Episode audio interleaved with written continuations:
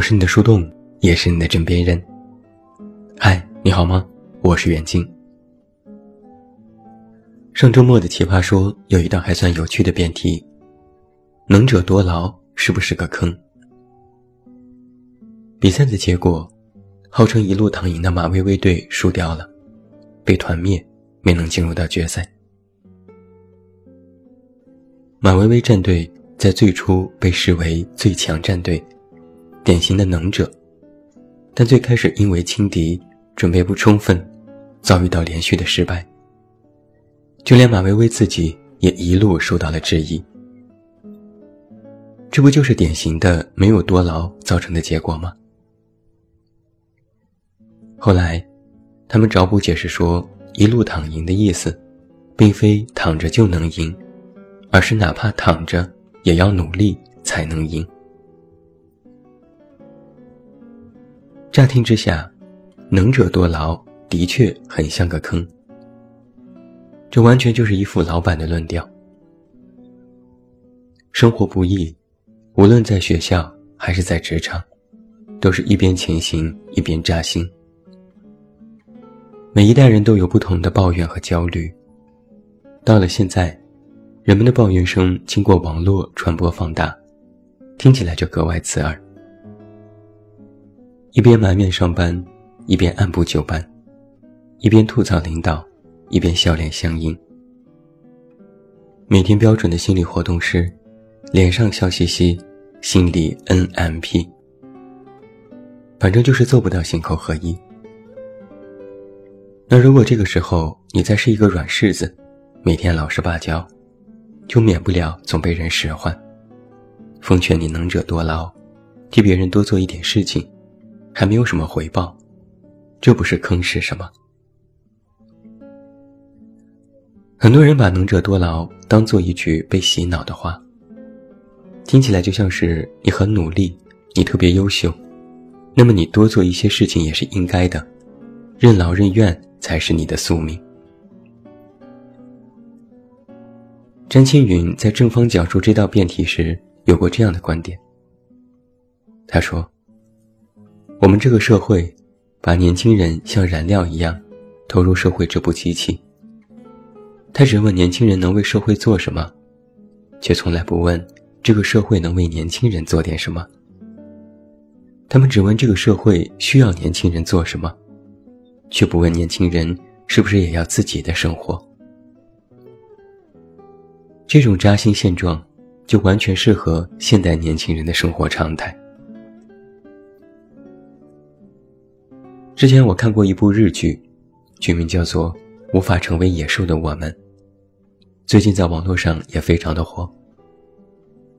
里面的职场小人物，就是这个世界你我的缩影，是现代的崩溃之男。剧中的女主角，就是典型的能者多劳，在公司被人欺负和压榨，但又不能反抗，必须努力做出一副放着我来的角色。逼着自己时时刻刻的元气满满。剧中有这样无奈的感叹：光是活着，就觉着心里苦啊！没有高兴的事情，也没有钱，好想人间蒸发呀。然后呢？感叹完之后，老板一声令下，就又要点头哈腰说：“好的，我马上去做。”生活本身就是无数细碎麻烦事情的结合，我们每天活着，无非就是处理这些琐事，解决一个又一个麻烦。没有几个人生来是天之骄子，大部分都是普通人，如剧中的女主角一般，在一家公司上班，作为一个普通的职员，过着二十四小时普通的生活。剧中的小人物。每天都要保持时刻候命的状态，手机要随时开机，信息要秒回，邮件要及时处理。哪怕是休息日，只要有工作的时候，都要放下一切娱乐，却马上开始工作。作为助理，要端茶倒水，写各种报告，陪吃陪喝陪笑，还要忍受领导的无端指责，甚至要面对职场性骚扰。明明只是一个上传下达的普通工作，却偏偏总会遇到特殊的情况，接手了一些本不是自己的工作，但又处理的不好，忍受苛责和不停道歉的又是自己。本以为领导可以考虑到自己的实际情况，安排适合的工作给他，却没想到领导觉得这一切理所应当，说这本来就是职场。能者多劳吗？女主角忍了一时，却不能够时时刻刻都忍，同时开始变本加厉的压榨他、欺负他，把各种工作丢给他，美其名曰是为他好。看剧的时候，我就在想，剧中的这样的经历，不管换作是谁，肯定是没有办法一直逆来顺受的。太多时候，能者多劳，不过是强者欺负弱者的一句托词。那些人脸上的笑容，背后都是一个个大坑。剧虽然看得扎心，但终究不是我们的生活。在现实生活当中，不好意思，我还是劝你要能者多劳，因为如果有人。用能者多劳来压榨你多做事，不谈回报，那么不是能者的错，而是那个人的错。能者多劳这句话没有错，态度也没有错，错的是使用和说出这句话的人。能者没有问题，看的是那句话背后的动机。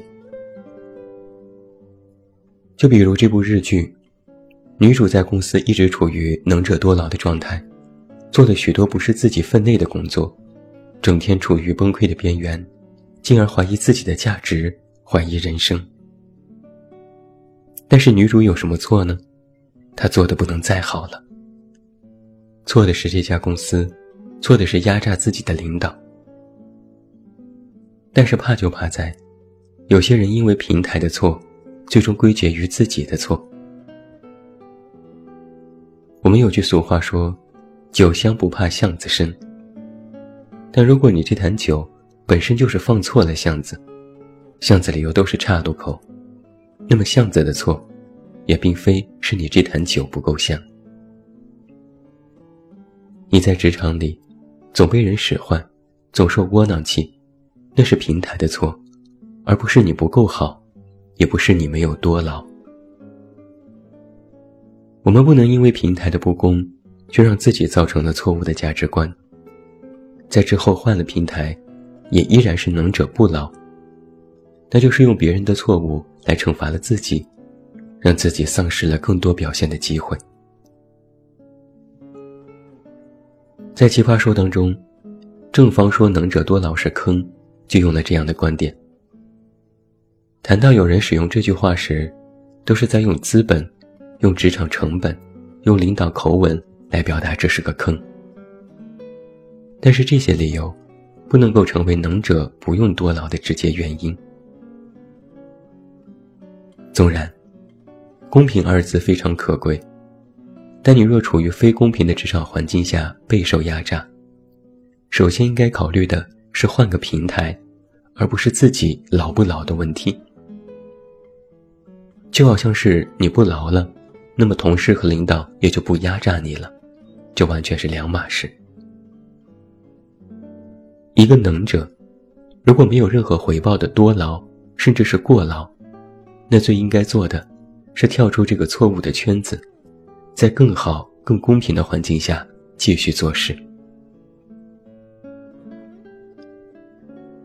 而现在这个时代，也并不是简单的“酒香不怕巷子深”，而是“酒香也怕巷子深”。巷子太深，自己这坛酒还不够香，还要等到何年何月才能出人头地？奇葩说里有一句话我非常赞同：能者多劳是能者的必然宿命。因为一个能者，必然会察觉到一点，在这个世界上，多的是能者，多的是比自己优秀的人。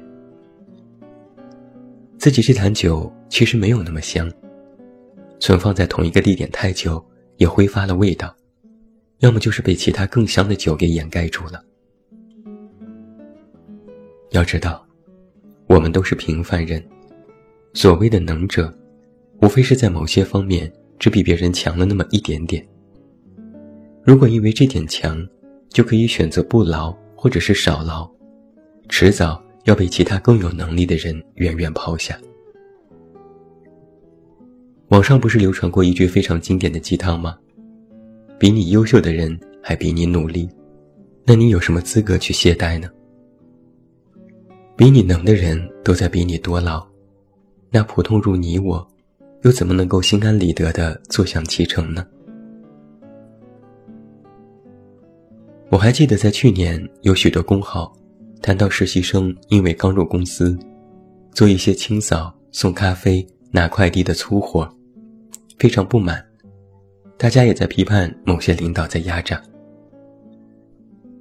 很多人就特别怕自己在工作当中吃亏，来进行比较，计较自己是否吃亏，以判断自己目前的工作是否值得。